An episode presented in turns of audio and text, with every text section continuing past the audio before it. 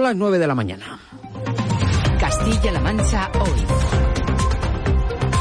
Fernando Bernal. Bueno, cuarta y última hora de programa, hoy con protagonismo para las mujeres por este 8 de marzo. Dentro de unos minutos vamos a tener una tertulia plenamente femenina con dos periodistas, con una dirigente sindical y además dirigida por nuestra compañera María Lalinde.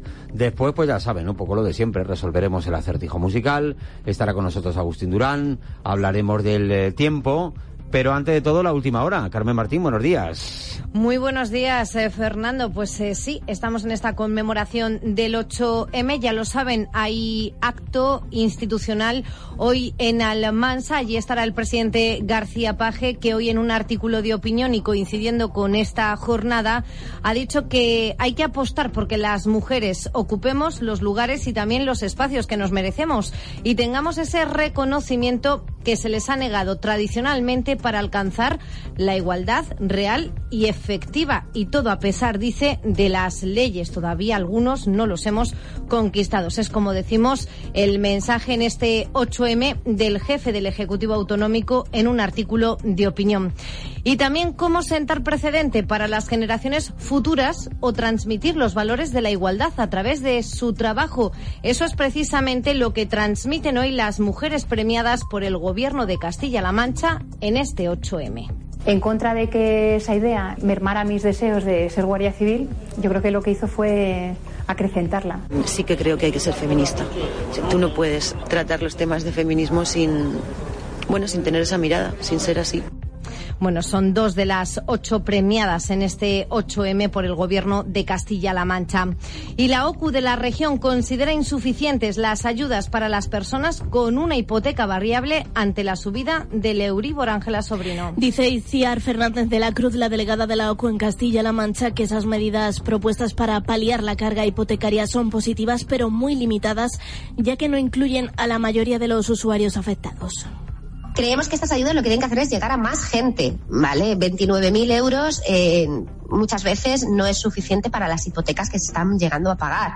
Unas cuotas hipotecarias eh, muy, muy, muy altas eh, que ocupan el 40, entre el 40% eh, de, de los ingresos de una unidad familiar. Es muchísimo dinero lo que estamos hablando, tal como está la cesta de la compra, la luz, el gas, Declaraciones aquí en Castilla-La Mancha hoy.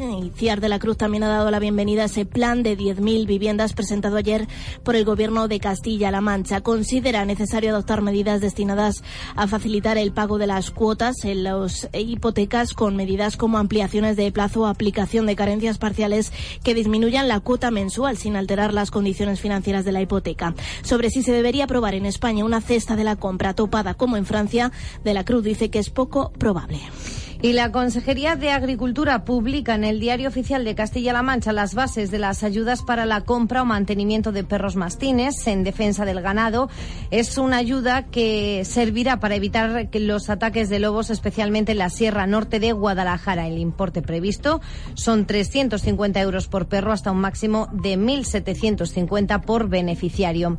Y las crónicas del rey don Pedro de Torrijos, declarada fiesta de interés turístico regional, estas jornadas medievales conmemoran la celebración que organizó en esa localidad toledana el rey Pedro I de Castilla en el año 1353 con motivo del nacimiento de su hija, de la infanta Beatriz. Este año esa fiesta va a tener lugar los próximos días 24, 25 y 26 de marzo. Y todo esto en una jornada de 8M que estará pasada por agua. Pues nada, que llueva, que falta hace. Gracias, Carmen. Hasta luego. La 9 y 4 de la mañana. Castilla-La Mancha hoy. Radio Castilla-La Mancha. Todo preparado para la duodécima edición de Los Mil No se equivoca. Tienes hasta el 12 de marzo para apuntarte. Sábado 25 de marzo a las 12 de la mañana en el pabellón Vicente Paniagua de Alcázar de San Juan, concurso regional de vinos. Una cata popular de mil personas con un jurado mixto entre profesionales y entusiastas del vino. Inscríbete antes del 12 de marzo en la página web vinostierradelquicote.com o en la oficina de turismo. Ayuntamiento de Alcázar. Hola, ¿ya sabes a quién vas a votar en las elecciones sindicales del SESCAM? Lo tengo muy claro, sí. ¿Y por qué? Porque en CESIF son independientes, profesionales, defienden a todos los trabajadores y colectivos. Se han movilizado mientras otros miraban para otro lado. Y son representativos en todas las mesas donde se negocian nuestros derechos. La verdad es que yo también estoy convencido de votar a CESIF. Para reconquistar nuestros derechos, recuperar todo el poder adquisitivo perdido, para desbloquear la carrera profesional y para lograr la jubilación anticipada y voluntaria, este 16 de marzo, vota CESIF. No te fijes en el género, fíjate en el talento. La igualdad de género impulsa la economía local. 8 de marzo, Día Internacional de la Mujer. Es un mensaje de la Concejalía de Igualdad y Perspectiva de Género del excelentísimo Ayuntamiento de Talavera de la Reina. Pacto de Estado contra la Violencia de Género.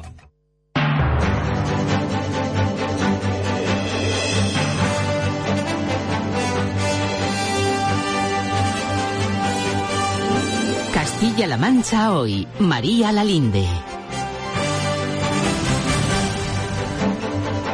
9 y 6 minutos de la mañana me pongo al mando de esta tertulia en un día reivindicativo como es el 8 de marzo y en el que hemos invitado a tres mujeres para hablar de cuestiones que nos afectan a nosotras y que también además protagonizan la actualidad estos días. Eh, dos de ellas son colaboradoras habituales como Irene Fernández. ¿Qué tal? Buenos días. ¿Qué tal? Feliz día a todas y a todos. También con nosotras está Maripau Domínguez. Buenos días, Maripau. Hola, muy buenos días y feliz día. Igualmente, y con la participación también hoy de Nuncia Castelli, secretaria de Acción Sindical de Comisiones Obreras. Buenos días, Nuncia. Hola, buenos días a todas y todos. Bueno, pero antes habíamos dejado pendiente ese Palabras en la Música con Ana Molina, que hoy estamos hablando de canciones que contengan nombres de mujer. Cuéntanos, eh, ¿qué nos han dicho los oyentes? Bueno, pues si te parece, vamos a ambientar un poco eh, esta sección. Andrés.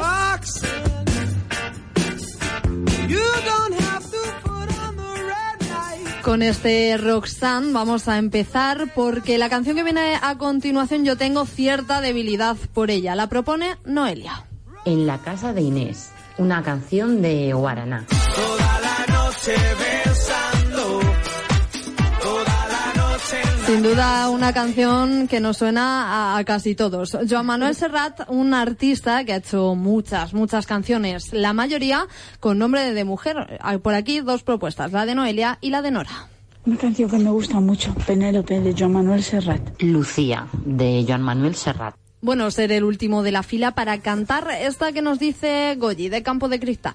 Pues Sara, de El último de la fila. Sara, Sara dulce, Sara. Y oye, por aquí veo muchas risas, pero es que nosotros llevamos cantando desde las 6 de la mañana, ¿eh? Sí, sí. Otro mítico por aquí, Manolo Escobar, por Vega de Ciudad Real. Mi canción es la de Maruja Limón. Maruja Limón, que mira desconfiada, Maruja Limón. Y el otro día teníamos la de Madrecita María del La Carmen de Madrecita también, ¿eh? María del De Carmen Manolo que, Escobar. que viene ahora, ¿eh? Porque Ah, que viene, ah, que viene, me he adelantado. Vamos a Mm. seguir en este artista porque Pedro de Almansa nos recuerda algunas más. Tenemos a mí de Manolito García, Sara, Sara Dulce Sara. Luego Madrecita María del Carmen y. Anita, qué bonito nombre, Anita es mi mamá. De Manolito Escobar. Y Anita también soy yo, ¿no? Sí, sí, claro. Alguna más hay. Bueno, pues se presenta como tío Valera y nos dice una canción que seguro que a muchos nos suena. Una canción con nombre de mujer. María Cristina me quiere gobernar y yo le sigo, le sigo la corriente porque no quiero que diga la gente que María Cristina me quiere gobernar. Ole. ¿Cómo se arrancan nuestros oyentes? Oye, que si digo Ramona, Cristian dice... La más guapa de mi pueblo. Sí. Ramona, te quiero. Hemos cortado ahí Sí, algunas de las la parte. partes. Bueno, Laura se escapa de mi vida, o eso nos ha dicho Alberto Palacios, que oye, quiero que escuchéis que su entonación es idéntica al artista. Laura se fue, Laura se ha ido de mi vida. Laura se escapa. Yo creo que, que Nuncia puede decir si el acento italiano se parece o no. Laura se Re- fue. regular, ¿verdad? Bueno, mejorable. Es, mejo- es mejorable. Mejorable, es mejorable. Y oye, para terminar, me parece muy curioso y le doy las gracias desde aquí a José Romero de Villanueva de la Fuente por recordarlo, porque esto es un temazo, no, un temazo de los grandes. Macarena. Nadie lo había dicho hasta ahora, ¿eh? Fíjate, Nadie lo había dicho, Nadie se ¿eh? hubiera acordado de la, de la Macarena. Qué barbaridad. Y oye, que mira que es lo que nos dice José Romero también, ¿eh? Yo diría que es la canción que contiene un nombre de mujer más internacional del mundo. Porque vamos, hasta Bill Clinton la, la bailó. Bueno, y, y muchísimas más celebridades, supongo. Bueno, pues... La Macarena, madre hasta aquí esta lo, lo dejamos por todo lo alto. Yo no sé, he visto sí, aquí sí. a- alguna anuncia a, a Irene bailar y... Se escapa la coreografía. Sí, se escapa la ¿Alguna coreografía otra total. canción de, con nombre de mujer que, que os haya venido a la cabeza? Uy, ya me estoy quedando en blanco, pero para mí Lucía es, es mítica, es preciosa y Sí. yo creo que nos marcó a todos. Muy bonita. Y nada, anuncia si tiene alguna. Bueno, las mujeres siempre han inspirado mucho Sí. las artes. así La verdad que sí. Hay muchas también en Italia sobre esto. Sobre mujeres. Bueno, pues nada, muchas gracias, Ana. A ti. Bueno, pues vamos ya con la, con la actualidad eh, propiamente dicha. Eh, en este 8M quería empezar esta tertulia preguntando por eh, los retos que quizá tenemos por delante en esta lucha por la igualdad. Empiezo contigo, Nuncia. Eh, sí, yo creo que tenemos uno muy a mano, que es el eh, reto de bajar las múltiples eh, reformas que se han aprobado en los últimos años en materia de igualdad, muchas de las cuales se han aprobado también gracias a la contribución de, de los sindicatos y de comisiones obreras en el marco del diálogo social. Y ahora estas reformas que han mejorado, digamos, los derechos de las mujeres tienen que bajar a los centros de trabajo a través fundamentalmente de la acción sindical y de la negociación colectiva. Eh, para ello, evidentemente, necesitamos la colaboración de las empresas que se sienten a negociar y a plasmar en los convenios colectivos que quedan por renovar esos nuevos eh, derechos que la, la legislación laboral ha introducido para las mujeres. Me refiero fundamentalmente a los derechos de conciliación que se han mejorado con la Ley eh, 6 del 2019, con los Reales Decretos 901 y 902 del 20, con la Ley del Aborto, con el trabajo a distancia, pero también es muy importante que desde el sindicato vigilemos y gobernemos la reforma laboral. La reforma laboral ha tenido como uno de sus objetivos prioritarios la reducción de la temporalidad y sabemos que la precariedad es una condición que afecta de forma específica a las eh, mujeres. En la medida en que reduzcamos la, temporalidad y la precariedad, obviamente la situación de la mujer en el mercado de trabajo mejorará. Ujú. Maripau, esos retos de, lo que, de los que preguntaba, ¿qué crees que tenemos que conseguir todavía? Pues a mí me parece un reto fundamental ya no solo para, para la mujer, sino para las familias, ¿no? Eh, y por tanto, sobre todo para la mujer, porque nos guste o no, seguimos siendo quienes más o mayoritariamente atendemos a, nuestros hijos, ¿no? Yo creo que la conciliación, o sea, a mí me parece que, que lo que se va aprobando se sigue quedando muy corto y que ese es el gran paso, porque eso es algo que se puede palpar en, la- en tu vida diaria. Es decir, si tú tienes ayudas que te facilitan la vida y que te facilitan sobre todo que te puedas desarrollar eh, profesionalmente, eh, pues hombre, eso sí que es un avance. Es decir, por ejemplo, el tema de, de guarderías, el tema de eh, ampliar los horarios eh, de los niños, me refiero, ¿no? De la atención de los niños, pues claro, no todo el mundo se puede pagar a alguien para que te cuide a los hijos mientras estás trabajando. Entonces, eh, esa es la, la- la la- para mí es la auténtica revolución. Y, y revoluciona no solo el, el papel de la mujer eh, en nuestra sociedad, sino también eh, el de la pareja, el de las familias. ¿no? Eso, eso sí que es una, un ver- una verdadera consecución. O sea, se consigue algo importante si realmente avanzamos en, en esa dirección. ¿no? Y la conciliación, que es una palabra que está tan de moda, si no se lleva a la práctica, seguirá siendo una palabra de moda, nada más, nada más. Para, para ayudar a conseguir eh, uno de estos retos, uno de estos objetivos, ¿creéis que la nueva ley de paridad que se que aprobó ayer el Consejo de Ministros es una buena herramienta, Irene? Son buenas palabras y son buenas intenciones. Siempre que, el gobierno promueve cambios en uno u otro sentido, es nuestro ente de referencia, es el que siembra esa semillita y luego en la calle pues van creciendo flores o, o no, o cardos. Entonces, siempre que desde el gobierno se promuevan este tipo de medidas eh, es positivo y está muy bien. La aplicación en las empresas, pues ya la veo un poquito más difícil. Yo creo que lo que hay que promover, más allá de, medidas que fomenten la paridad en consejos de- administración, es cambiar esa mentalidad del empresariado español. Me dirijo al empresariado como ente, no personalizo en género, pero la mayoría son hombres y se tienen que poner al día en eso, que las mujeres, por el hecho de serlo, por el hecho de ser madres, no estamos invalidadas a la hora de tomar puestos de responsabilidad. De repente tienes un hijo y ya no, no se te para tu carrera. Y aparte de eso, hilando con lo que han dicho mis dos compañeras, promover también medidas de conciliación y no verlas como algo, no sé, ocasional, esporádico. No, es que tiene que ser la dinámica. Porque si, si no hay conciliación, eh, las mujeres cada vez más tenemos más miedo a dar ese paso porque se frenen nuestra carrera, nuestras aspiraciones laborales, pues baja la natalidad y eso afecta en otros determinados puntos de la economía, las pensiones, etcétera. Y, y creo que es muy importante. Y otra cosa que también me gustaría reivindicar como reto, que yo creo que lo tenemos todos, y, y también miro aquí a Fernando que está al lado, Estoy como oyente. es ¿eh? eh, la corresponsabilidad diaria, eh, en el día a día.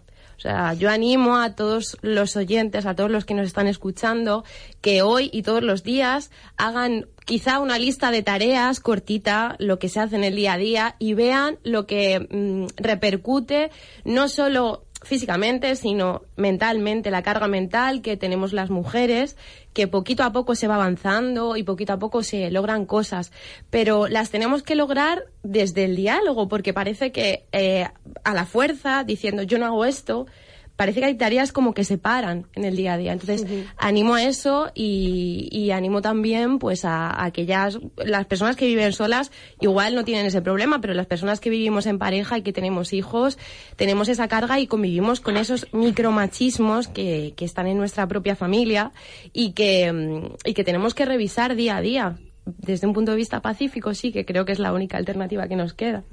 Sobre esa ley de, de paridad, Nuncia, eh, hay todavía muy pocas mujeres en representa- en- que tienen representación en los altos cargos de, por ejemplo, del IBEX, las grandes compañías. Eh, ¿Viene a ayudar esta, esta ley? ¿Qué se puede hacer? ¿Se puede hacer algo más? Eh, mirad, una de las manifestaciones más evidentes de la discriminación que sufren las mujeres en el mercado de trabajo es justamente eso, ¿no? La segregación vertical. Ocupamos eh, los puestos más bajos en la jerarquía empresarial y eso nos impide estar en los lugares en donde se toman decisiones. Si no estamos, y lo digo no solo en términos económicos, como se está hablando de las empresas, sino también de la política, ¿no? En la medida en que no estamos donde se tomen las decisiones, nuestros intereses específicos no se verán reflejados en las decisiones que se tomen. Entonces yo creo que hay que saludar eh, favorablemente cual- cualquier intervención normativa que permita a las mujeres ocupar esos puestos donde se toman las decisiones en todos los ámbitos económicos, políticos y sociales. Eh, pero también es cierto que el problema no es solo ni tanto el techo de cristal, ¿eh? que eh, permitiría a un puñado de mujeres llegar a los puestos de dirección, sino que el problema es lo que está abajo. ¿No? La discriminación es mucho más intensa en, eh, en los eslabones más bajos de la eh, jerarquía empresarial, donde eh, las mujeres se ven afectadas gravemente por precariedad, bajos salarios. Y en ese sentido, por ejemplo, saludamos eh, favorablemente la decisión del Gobierno tomada en el marco del diálogo social con nosotros de subir el salario mínimo interprofesional, porque sabemos que es una medida que no solo lucha contra la pobreza, sino también que lucha contra la desigualdad de género. Yo me pregunto, María, si esos puestos de responsabilidad que suelen ostentar mujeres de grandes empresas va ligado también a una condición económica de, Claro, la, de la propia justo. mujer que lo desempeña.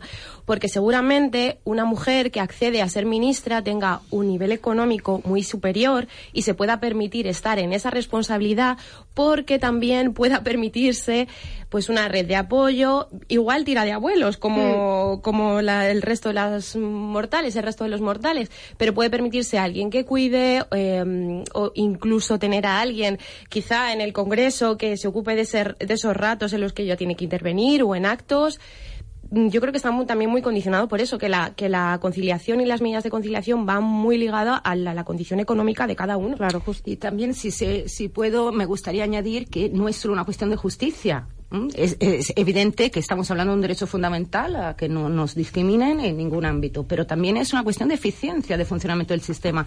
Se ha demostrado, y hay innumerables estudios, que donde estamos donde estamos incorporados, incorporadas a la toma de decisiones, eh, el sistema funciona de, de manera más eficiente, tanto en términos políticos como económicos. Las empresas que incorporan a las mujeres son más eficientes desde el punto de vista económico. Entonces, en ese sentido, claro, el llamamiento es a las empresas para que entiendan que esto les beneficia a ellos también, a todos, nos beneficia a todos. La igualdad es eh, una cosa que beneficia a todo el mundo, no solo a las mujeres. Bueno, también otra cuestión que está es, en estos últimos días, en las últimas horas eh, de actualidad, esa polémica de la ley del solo sí es sí, que ha dividido al gobierno. Eh, diferencias que, que bueno, el, el Podemos, Unidas Podemos alega que modifica, que no ha apoyado la, la reforma de la ley porque modifica el consentimiento, mientras que bueno, pues el PSOE insiste en que ese principio no se toca. Diferencias que expresaban así Irene Montero y Pachi López. Les escuchamos. que el Partido Socialista se dé la mano de la derecha, de quienes siempre han estado en contra de los avances feministas. y de volver con nuestra propuesta al Código Penal de la manada, cuando saben que es mentira, es simplemente impresentable. Bueno, ¿qué opináis de esa actitud de, por ejemplo, de Unidas Podemos de, de no votar esta reforma, Maripau? Bueno, ayer realmente la imagen de las dos ministras mm, casi abrazadas, ¿no? Les faltó ya solo eso, solas eh, en mitad de, de su bancada, eh, fue bastante lamentable.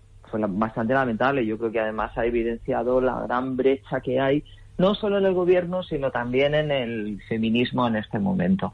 Yo creo que lo que es lo- la postura que ha adoptado Podemos frente a esta reforma es un grandísimo error político que a la larga les puede salir caro.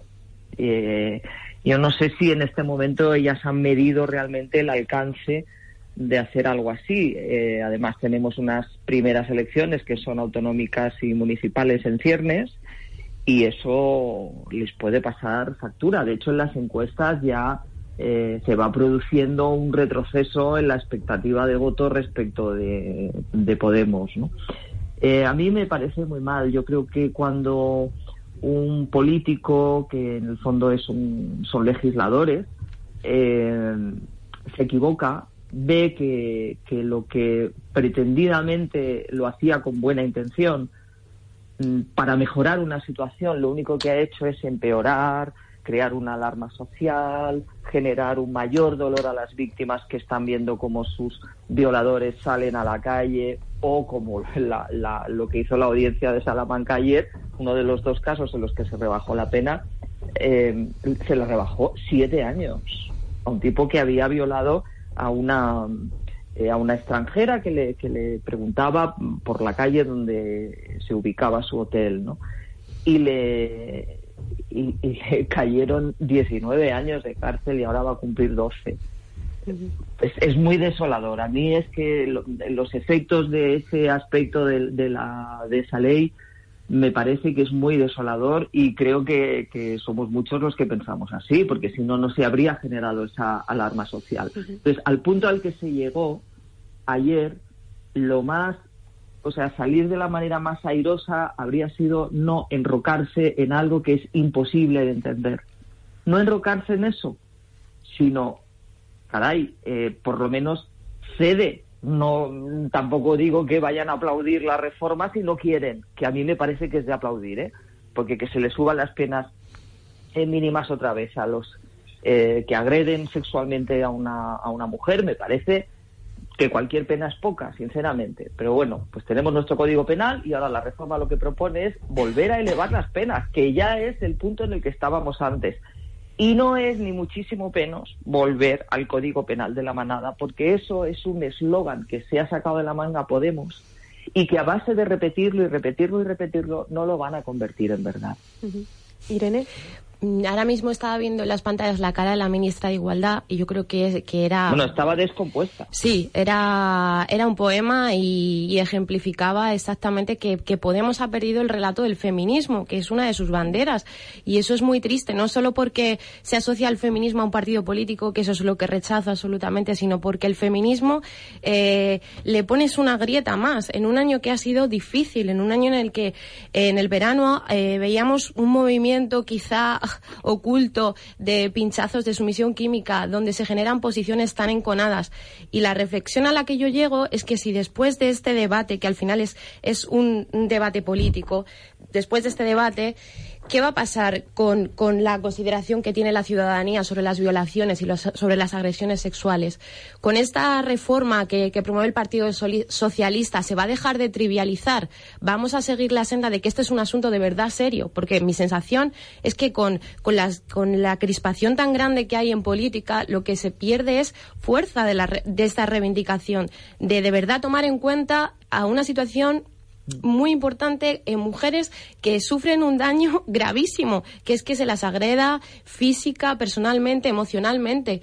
Entonces, yo apelo a que los partidos políticos, que esto es una, una cosa súper difícil en un año electoral, yo apelo a que hagan un poco ejercicio de conciencia y vean que si en las televisiones, en las radios, nuestro ente de referencia, que es la política, a veces eh, nos genera esos mensajes, difícilmente vamos a conseguir una sociedad más igualitaria y sobre todo vamos a darle mucha más importancia a las violaciones o a las agresiones sexuales. Yo es un, es un efecto totalmente contrario lo, lo que ha generado este debate y lo que, lo que también genera los ciudadanos no es una, un punto de vista reflexivo, genera, pues eso, mmm, titulares, eslóganes, que hables como que es un arma arrojadiza sí, que, a veces, que hables de feminismo con alguien y no vayas a la- al, al, mm, al meollo de la cuestión, no vayas a, a lo importante de verdad, solo que, pues sí, nos dividimos entre eh, feminismo central o feminazis, como se les llama, o feminismo radical, no hay más.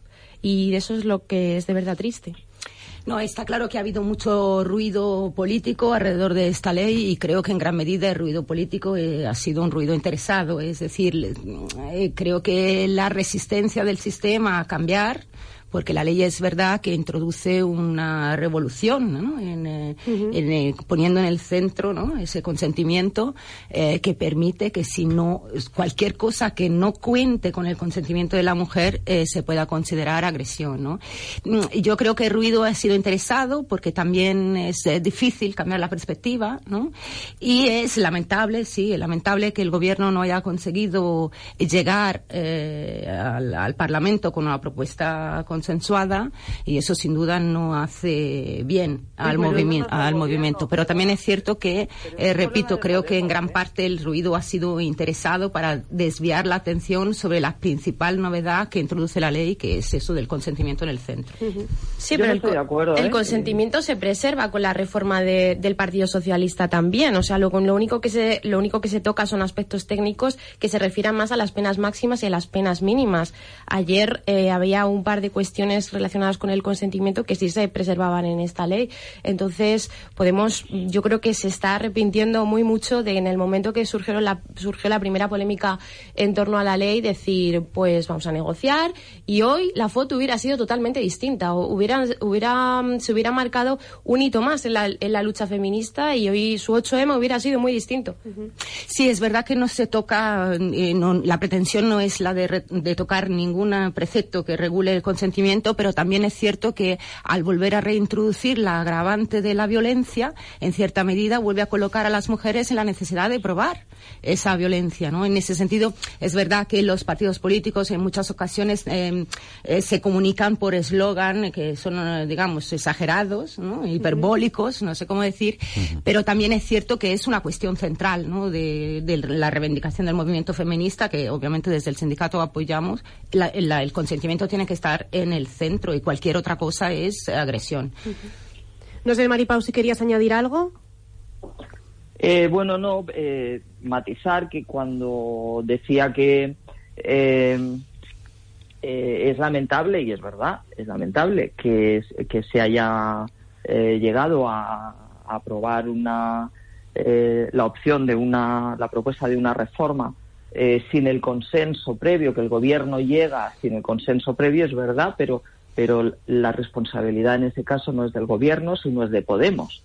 Que repito de nuevo, que es que se enroca en lo que es imposible, porque no se puede defender que las penas, que las condenas no sean importantes eh, para, un, eh, para juzgar a un violador. Claro que son importantes y cuanto mayores sean las condenas, pues mira mejor. ¿Qué es lo único? La condena no. Hay otras muchas cosas que se pueden hacer con ellos, pero, eh, pero desde luego no rebajarle la pena. O sea, cualquier cosa pasa por no rebajarle la pena y muchísimo menos dejarlos en, en libertad. Y luego el tema del consentimiento, sí, a mí me parece bien que el consentimiento se sigue, por supuestísimo, respetando, es decir, que eso el PSOE tenía claro que no se lo iba a cargar, pero no perdamos de vista también que antes de esta ley el consentimiento era importante, porque si no, en función de qué determina un juez que una mujer ha sido violada. Ha sido violada porque no, porque no consentía, porque no quería tener esa relación. Maripau, la responsabilidad es de Podemos, pero al Partido Socialista le ha venido súper bien traer esta polémica un día antes de la celebración del 8M. O sea que también hay un interés eh, quizá del partido de gobierno, sí, en solucionar una situación que le perjudica electoralmente, pero también. Bueno, y que él también fue el causante. Sí. Porque es que aquí parece Claro. que, que Podemos es la oposición. Dice, no, mire usted, es que usted es el cabeza de un partido, es la cabeza de un partido que aprobó esto. Es que esto fue aprobado. claro, fue aprobado por ellos. Y como es decir, que en esa ocasión se podían haber opuesto y haber dicho, pues no, esta ley no puede salir adelante así porque esto hay que seguir dándole una vuelta al tema de las penas, ¿no? Pero sin embargo, como le, le interesaba estar a, a bien con, el- con su socio de gobierno, pues ahí ese fue también un error que cometió y una irresponsabilidad. Porque aquí se está hablando de las víctimas de, de agresiones sexuales, de violaciones, eh, oye, como si fueran una mercancía de cambio, Eso es, una es. mercancía política. Y no es una mercancía política. Es decir, que debería haber estado por encima de los intereses políticos y partidistas de cada uno de los dos, tanto de, de Podemos como del PSOE. En eso, Irene, eh, te doy toda la razón. Pero es verdad también que, eh, sin quitarle, digamos, importancia al hecho de que quien comete un delito y un delito tan, tan eh, reprochable como una violación tiene que eh, sufrir las consecuencias, entiendo que la discriminación que sufren las mujeres y la violencia es la, la manifestación más evidente ¿no? de esa discriminación, se combate a 360 grados. ¿no? Entonces, es un problema de cambio de mentalidad, es un problema de educación, es un problema de eh, asegurar la igualdad en los centros de trabajo. Y también eh, llega el Código Penal, pero el Código Penal tenemos que, en una sociedad democrática, tenemos que entender que es como la última ratio, que es lo que entra en juego cuando todos los demás ha fallado. La última alternativa, sí. La, la inmensa, esa, la, la- muchos de esos violadores son reincidentes. Por tanto, o los mantienes en la cárcel para siempre, o antes o después saldrán. Entonces, el problema, el foco hay que ponerlo en la protección de la mujer y no tanto en el castigo a los violadores, que también, obviamente, tiene que que existir, ¿no? Yo creo que hay que mm, eh, eh, adoptar una actitud proactiva y no solo reactiva frente a los casos de discriminación. Sí, y sí, pero sí. Pero si no poner el foco en, eh, en los violadores significa que hay que rebajarle la pena, entonces ya vamos mal. Algo está fallando. Algo está fallando, porque no puede ser que a este tipo de delincuentes se les facilite la salida de la cárcel o se les facilite, como ocurrió ayer en la audiencia de Salamanca, una rebaja de siete años de condena, caray. Es que es muy indignante, yo lo siento mucho, pero creo que uno de los pilares importantísimos es el de las condenas. Y no puede ser que se le vea. Bueno, si es que solo hay que ver la alarma social que se ha generado, pero creo que con razón. Sí, alentada O sea, no también, alentada una- también por los partidos políticos y los propios medios de comunicación, que nos hacemos eco cada semana, cada mes de esas cifras que van a cuentagotas. Que también todos Ya, tenemos parte es en, que- en este, no, en esta es alarma social. responsabilidad, perdona, es nuestra responsabilidad. Sí, sí, si hay sí, una pero- ley que funciona mal y que se está aplicando, que no es un problema de los jueces, es que están aplicando la ley y es el- lo que lo que deben hacer y resulta que hay algo tan escandaloso como que se sigue produciendo a diario un goteo, pues a mí me parece muy bien. O sea, yo veo perfecto que los medios de comunicación nos hagamos eco de que ayer en la audiencia de Salamanca ocurrió esto. Siete años de rebaja de condena. Hombre, sí, pues los ¿cómo no casos lo más hacer, significativos, sí, pero cada ¿Cómo no lo semana, cada día, yo le daría, además- le daría una vuelta. Porque ¿eh? además, sí, pero el recuento oficial que nos están haciendo no es un recuento real como está poniendo en evidencia el Consejo General del Poder Judicial. Entonces eso pues también indigna, o sea, vamos sumando.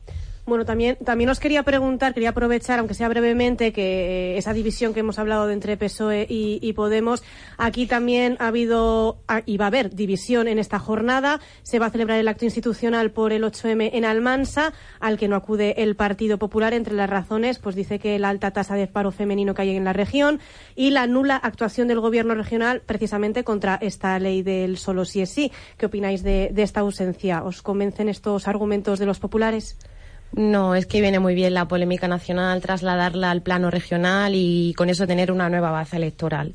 O sea, eh, lo, lo ideal hubiera sido eh, desvincularse eh, de polémicas un día como hoy y generar un mensaje de unidad y decir, señores ciudadanos, mañana seguiremos eh, analizando nuestras diferencias y, la manera que tenemos distinta de ver la realidad. Pero es, es un nuevo, es una nueva arma más para, para combatir el 28 de mayo. Entonces, que el PP, aparte de esta ausencia, además, eh, se marque quizá el tanto de, de haber suspendido de militancia al alcalde, al alcalde de Villar de Cañas por el exabrupto que soltó contra la ministra, pues es una manera de decir que ellos tienen una posición del feminismo distinta y que combaten la del Partido Socialista que está pegada a Podemos, que también contradictoriamente ayer vimos la división, entonces es un cóctel muy raro que traducido traducido al idioma de la calle, pues no se entiende. Solo, Claro, porque- solo se entienden que hay dos bandos. El que está al lado del gobierno con, con el acto institucional, que es del Partido Socialista, y el que está al lado del PP con sus razones. Claro, porque llama la atención que a nivel nacional, precisamente ayer, PSOE y PP votarán Sí. a favor de esa de reforma de la ley del solo es sí y que el PP aquí en la región le esté recriminando al PSOE regional pues que, que no haya actuado eh, a- para, para sí, que haya sido cómplice, medidas. que haya sido es. cómplice. A la, a la consejera de Igualdad se le reprochaba esto, precisamente. Eh, Sí, el año electoral seguramente no ayuda a que los eh, partidos se expresen en función de los intereses de la gente y no de los partidos políticos. Eh, evidentemente, yo creo que el feminismo es un movimiento polifacético, ¿no? todos cabemos dentro del feminismo y el feminismo necesita que la pluralidad se combine también con la, con la fuerza de la unidad. Entonces, más allá de que cada uno pueda tener, cada partido, cada movimiento, cada organización pueda tener su mm, concepción específica de lo que debería ser el feminismo, todos eh, luchamos por, por lo mismo, que es decir, la igualdad de derecho y de oportunidad entre mujeres y hombres. Entonces, yo creo que en este caso el PP has- está haciendo un uso partidista de las cuestiones ligadas al 8 de marzo y, sin embargo, eh, lo que se necesita es eh, ir todo de la mano y trabajar todos juntos eh, en ese sentido. Y, por cierto, aquí me gustaría también recordar que, pese a que todas las administraciones públicas tienen la obligación de contar con un plan de igualdad, eh, que, que remedie eh, a las desigualdades que sufren las mujeres, muy pocas administraciones en esa región cuentan con el plan. Entonces, quizá la administración debería dar ejemplo con los hechos, más que con eh, esos actos así simbólicos de, partidistas. Bueno, pues eh, a este momento, a las 9 y 37 minutos de la mañana, le vamos a buscar otra cara a la actualidad.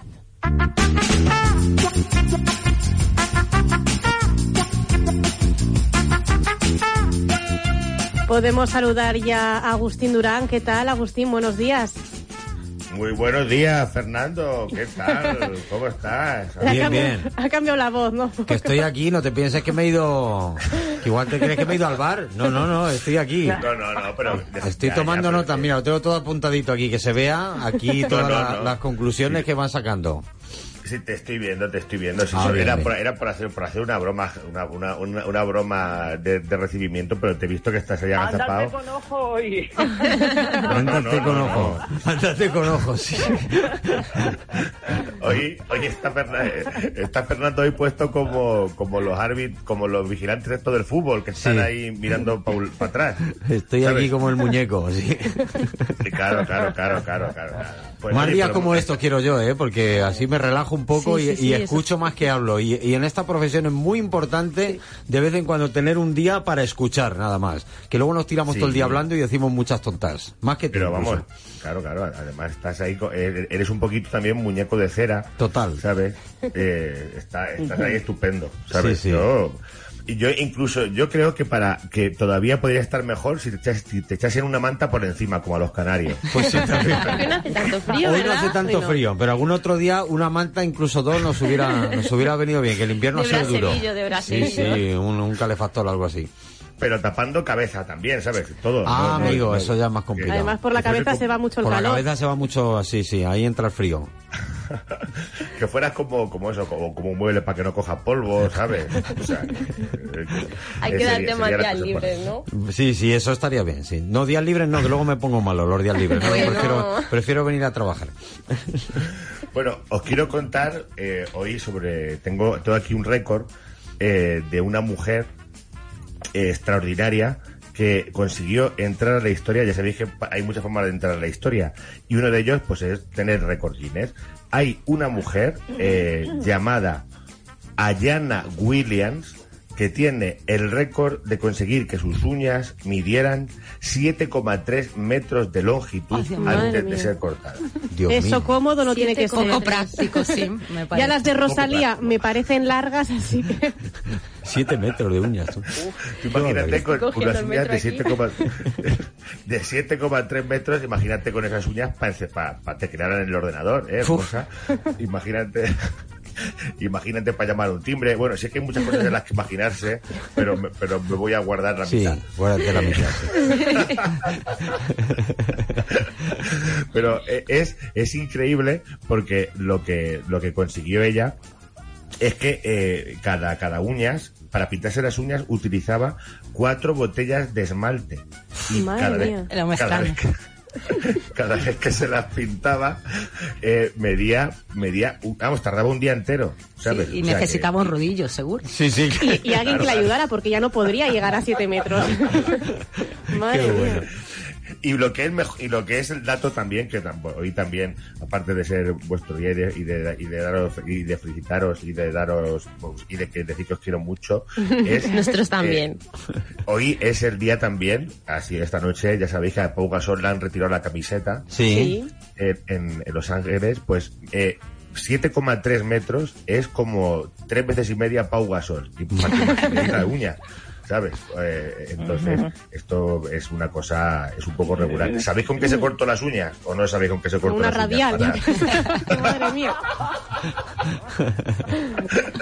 Claro, con- con- muy bien, muy bien. Porque ¿Sí? con el corta uñas no, no pudo, ¿sabes? No, no. Claro, eso tiene que tener ya una fuerza esa uña. Claro, claro, claro. Tuvo que, tuvo que tirar de sierra mecánica, ¿sabes? Para, para cortarse, para cortarse las uñas. Y luego yo creo que se la, que se las guardó y se la, para tenerlas de hoz, para ir a segar, ¿sabes? Cada, cada También una de las la uñas. aplicación al mundo del campo es importante también. Pues sí, si, que- si queréis una nota histórica, sabéis que Rey se dejaba las uñas todavía más largas porque se le enrolaban como si fuera así un caracol. A ver. Felipe V, el primer Borbón. Mira. no digo nada con Sí. eso, ¿eh? El padre de Rosalía, sí. Mientras no siga la tradición, os estoy enseñando aquí una foto. He, lo- he localizado a la señora y madre mía, son unas uñas, unas uñas que El- ti- tiene eso más curvas que alguna el carretera de momento montaña. ¿eh? la espalda, o sea, ella lo tiene ¿Y dormir? sol- solventado. Dormir con, sí. con un- uñas de 7 metros. Sí, es complicado. Que dormir con ella tiene que ser un deporte, un deporte de Eh, eh, riesgo. Co- co- Como si quieres haciendo preguntas, al final voy a llegar a, la- a lo que me pregunto. A lo escatológico, sí, sí, sí. Pero vamos, esta mujer Ya. puede rascar su Estamos espalda llegando, y, estamos y si va a misa, pues la que está siete filas más adelante también, ¿no? Le puede ya está del cura. Qué barbaridad. Qué barbaridad, Agustín. Qué cosas nos cuentas. Bueno, qué maravilla, de verdad. Bueno, ¿qué Bueno, pues- resolvemos el, el acertijo? ¿Qué, María? Vamos a resolver ya el acertijo. Primero vamos a poner las eh, primeras pistas de esta canción que nos propuso ayer Mario de Toledo. La segunda pista. Eran las 7 de la mañana, Ah. Tercera. con una foto dos por cuatro. Y la última. Da la razón de. ¿Hay alguno por ahí que está Alguno se bailando? viene arriba ahí en el, en el control, ¿eh? ¿Vosotras eh, conocéis la canción? ¿Os suena? Ay, es que el título no me, no Pero me no podéis llega. decir, tiene no que podéis decirlo. decir. Sí, que Ya, yo un día ya, la lié. Son de estas canciones que sabes que siempre bailas, pero no me viene el título. Y el A mí me artista ha no pasado sabes. lo mismo. ¿Sí? Sí, sí, sí. el sí, artista sí, sí, sí. el artista sí es conocido. Bueno, pues quien ha acertado y ha sido la más rápida hoy ha sido Celia de Alcolea del Pinar, que no, no podía entrar en directo, pero nos ha dejado un audio. Visa para un sueño, Juan Luis Guerra. Me llamo Celia Poblador y os escribo desde Alcolea de Calatrava. Y un beso muy grande para mi hija, que escribimos juntas todas las mañanas. Muy bien, claro que sí. Un aplauso para Celia. Oye, pero Alcolea de Calatrava, lo de mi pueblo. Alcolea de Calatrava. ¿Eso está al lado de tu pueblo? Sí, está a- a- pues muy cerquita de Picón. Ah. Así que no les mandéis nada, que eso lo llevo yo. Te damos a ti el, el kit, pero el que esté, que esté todo, ¿eh? A ver Eso, si que no te- falte nada, que luego ver nos si- dicen, ¿eh? Me falta no sé qué, me falta. Me falta el boli, a ver si te has quedado Claro. tú el boli. No, no, no. Bueno, María, si, si- si hubiese algo de comer, mejor no, pero... Vale, ahí, ahí no nos lo, ahí no nos la jugábamos.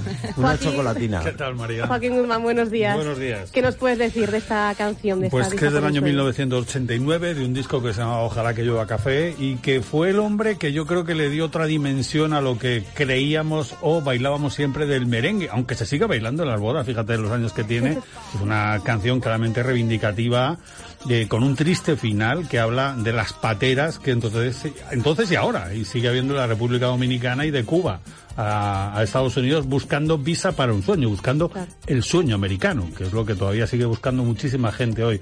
Un hombre que hablabas antes de estatura, mide 1,93 Uy, y nunca que lo hubiera dicho, ¿eh? cuando Sí, sacó- muy alto, sí. Sí, es, es productor, es empresario y un hombre de unas profundas creencias cristianas y humanas, ¿no? De hecho, se separó absolutamente de su discográfica porque no, se, no, no encontraba la felicidad ahí, no encontraba la felicidad, la paz y que sigue haciendo un montón de éxitos y sin duda es un símbolo de lo que es no solamente el merengue, la bachata y otros estilos, sino que además de lo que es la actitud ante determinadas eh, injusticias sociales. Y que gusta a muchas generaciones, ya Sí, no es a sí. día de hoy también. Intergeneracional, totalmente. Sí, sí. Bueno, pues Joaquín, muchas gracias. Te escuchamos a partir de las 10 en la, en la rotonda. Hoy muy morado. Eso está bien, reivindicativo. Bueno, pues eh, Maripau, Nuncia, eh, Irene, muchas gracias por compartir esta tertulia especial del 8M. Gracias, María, un placer. Gracias a vosotros. Y Agustín, Muchísimas gracias. cuidado con las uñas, ¿eh? A cortárselas. A cortarse las uñas todo. No, no, aquí las tengo, las tengo, las tengo pilladas debajo de, de un rodapié para no ellas. Vaya tela. Venga, un beso y disfrutad del día. Un beso. Un abrazo, Hasta luego. adiós. 9 y 46, eh, continuamos. Eran las 5 de la mañana. Un seminarista, un obrero, con mil papeles de solvencia, que no le dan para ser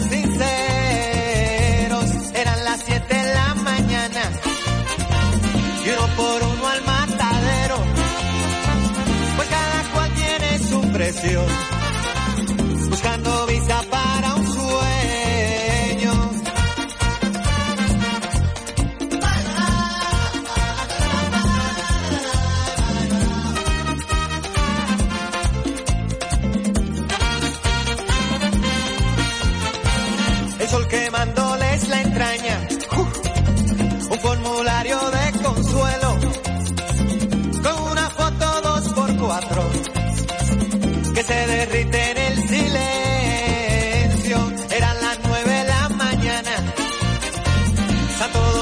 8 de enero.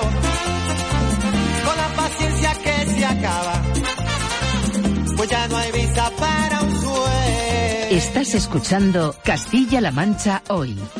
Porque creemos que es posible una sociedad justa. Porque no entendemos que una mujer no tenga las mismas oportunidades que un hombre. En UGT Castilla-La Mancha velamos por la igualdad en las empresas. Contribuimos a hacer real la corresponsabilidad. Formamos a nuestros delegados y delegadas. Decimos no a la violencia de género. En este 8 de marzo y cada día, UGT Castilla-La Mancha. Comprometidos con la igualdad. El dragón invisible vuela a lo más alto. El programa de Radio Castilla-La Mancha se cuela de nuevo en el top 50 de los programas más populares en plataformas de podcast como Evox y Apple Podcast, superando el medio millón de escuchas esta temporada. Síguelo aquí todos los viernes a partir de las 12 de la noche y descubre cientos de historias diferentes en CMM Play o en tu plataforma de podcast favorita. Historia, ciencia, misterio. Súmate al equipo del dragón y déjate sorprender cada semana por las mejores historias. Radio Castilla-La Mancha, la radio que te escucha. Castilla-La Mancha hoy.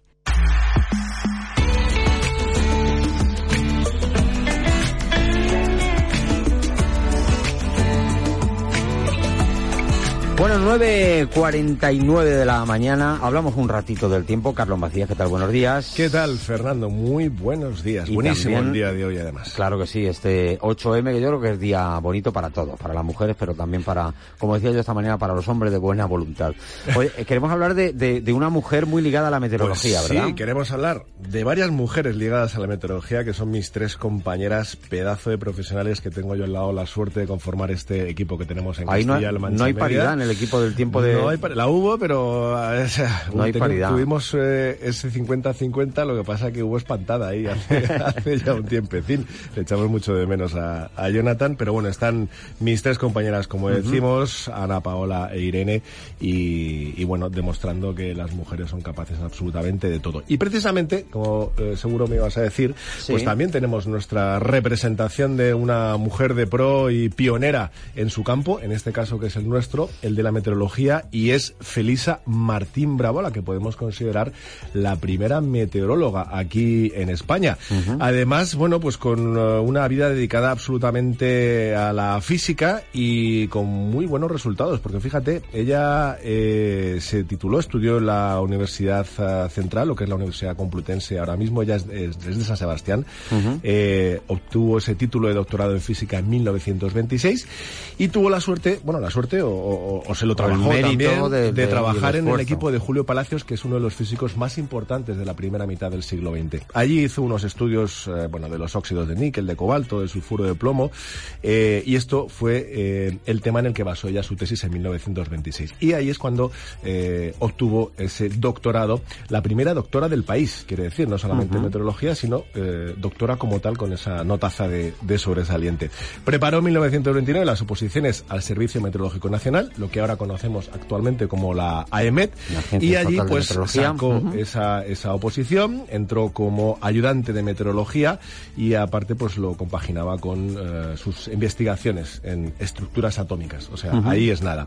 Bueno, eh, marchó al extranjero incluso, estuvo en eh, Cambridge, eh, también estuvo en Estados Unidos estudiando y luego cuando vino aquí a España, pues vino la guerra civil y lo fastidió todo. Pero bueno, ella cuando eh, en el bando republicano decide trasladar con la toma de Madrid ese centro meteorológico nacional a Valencia, ella decide que de Madrid no se mueve y que ella se queda aquí. ¿Qué pasa? Que eso en el bando eh, franquista lo que se considera es como un pequeño guiño. Ellos lo interpretaban así. Ella tenía sus propias convicciones personales y no tenía nada que ver con esto. Con lo cual, pues eh, la mandaron al observatorio de Igueldo porque no encontraban ningún militar eh, allí que fuese eh, que tuviese la capacidad de poder dirigir ese observatorio. Además importantes porque en- en- durante la guerra se convirtieron en eh, puntos estratégicos Claro. de vigilancia.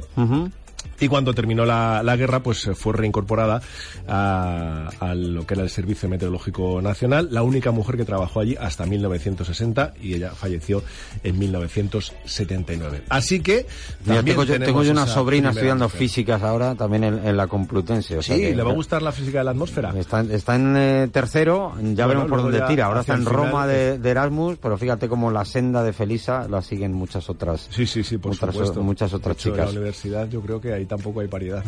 No, no, eh, ahora hay más mujeres y cada vez más en la, en la ciencia. Bueno, hablamos Y un poco del, del tiempo. Del tiempo, sí, de- espérate, de la- que yo ya me iba a ponerte a contarte cosas interesantes y demás, que siempre vengo con un montón de cosas, el pero tiempo bueno, que, el tiempo también hombre, es interesante. noticia porque va a pegar un cambio también Bueno, considerable. va a pegar ¿no? un cambio, no. O sea, mm, nos va a volver absolutamente locos. Pasamos del abrigo más invernal a casi el bañador y la manga corta. Qué Como tú que eres un tío Carlos. muy atrevido, Sí, ya sí. te veo dándote tus bañitos. Yo ya sabes que este de siempre dejo un bañador en, en la habitación por si acaso. Mira, durante todo el recomendación año. a partir de ahora, y esto lo decimos en tono jocoso de broma, pero da mucho que pensar. Cuando siempre preguntan, oye, ¿hacemos el cambio de armario? Nos hemos dado Sí. cuenta que Ah, ya nada, hay que dejar de todo. Claro. Porque tenemos unos cambios de tiempo que en este caso es lo que va a pasar y hablamos de las temperaturas. Hoy, algo de lluvia, buena noticia. Eh, va a ir a menos, esas precipitaciones ya la segunda mitad del día prácticamente habrán remitido, quedará algún chubasquito, algo de lluvia muy débil en el norte de Cuenca, hacia la parte de Campo de Montiel, la zona de La Mancha, en toda la zona de Ciudad Real. Y ojo, hoy las temperaturas se nos van ya a los 20-21 grados en Toledo y en Ciudad Real, 17-18 18 en Guadalajara, Cuenca, Albacete, 22 gradazos de temperatura máxima, cuando la semana pasada estábamos a 6, 7 grados, Claro. con lo cual vemos ahí la diferencia. Mañana, ojo, mañana día que se nos puede complicar un poco. Por la tarde, ¿por qué? Porque esperamos que en muchas zonas aparezcan tormentas, esperamos de nuevo lluvia, siguen siendo buenas noticias y esas precipitaciones por la tarde pueden aparecer precisamente con todo este calor, todo este calor que empezamos a, a acumular y a generar con las temperaturas, pues eh, acompañados de esos chubascos de tormentas.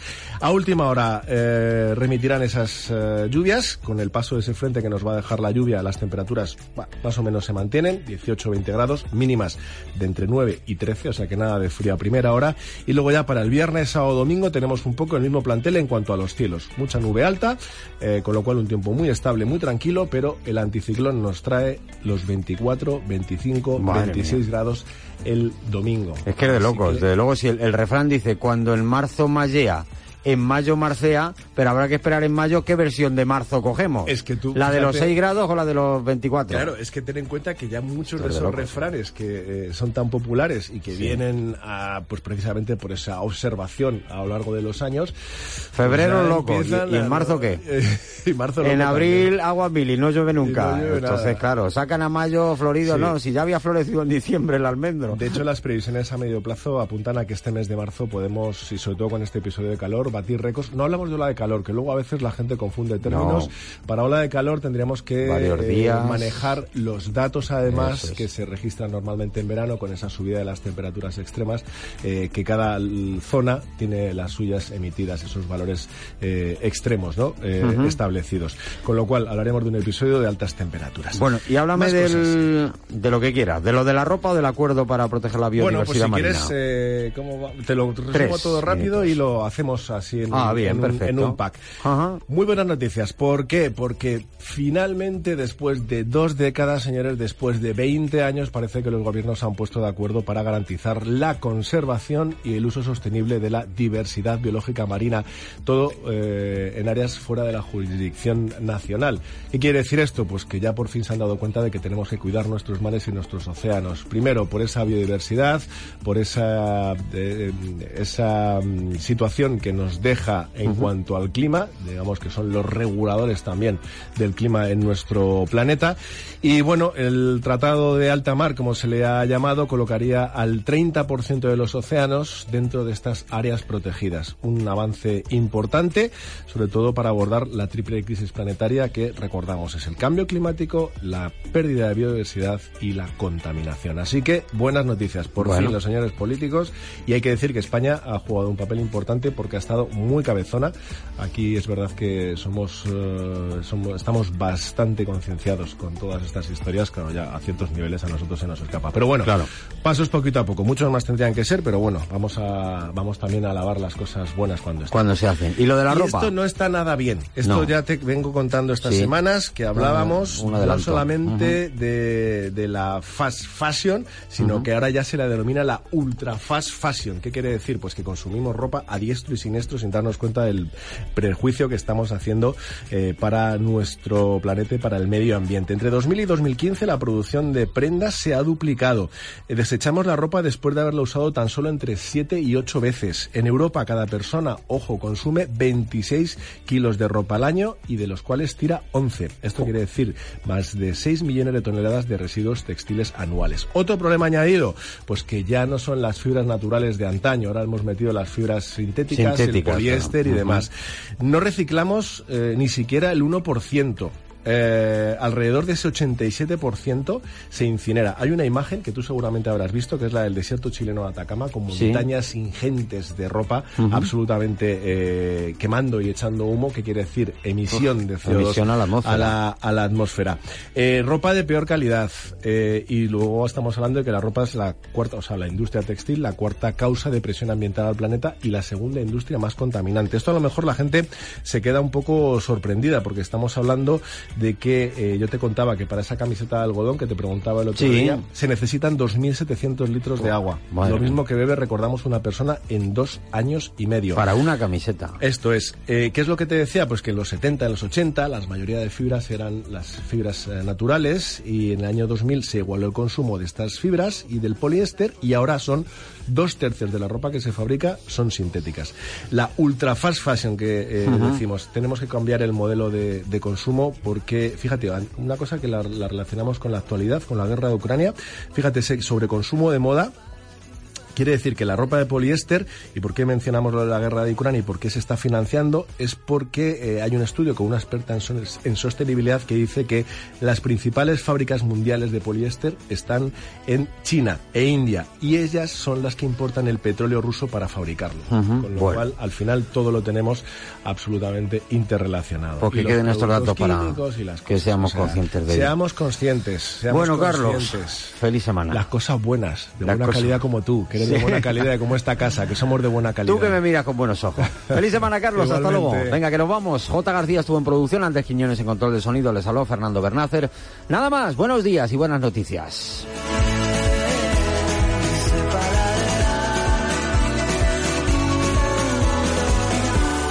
Castilla-La Mancha hoy. Fernando Bernácer.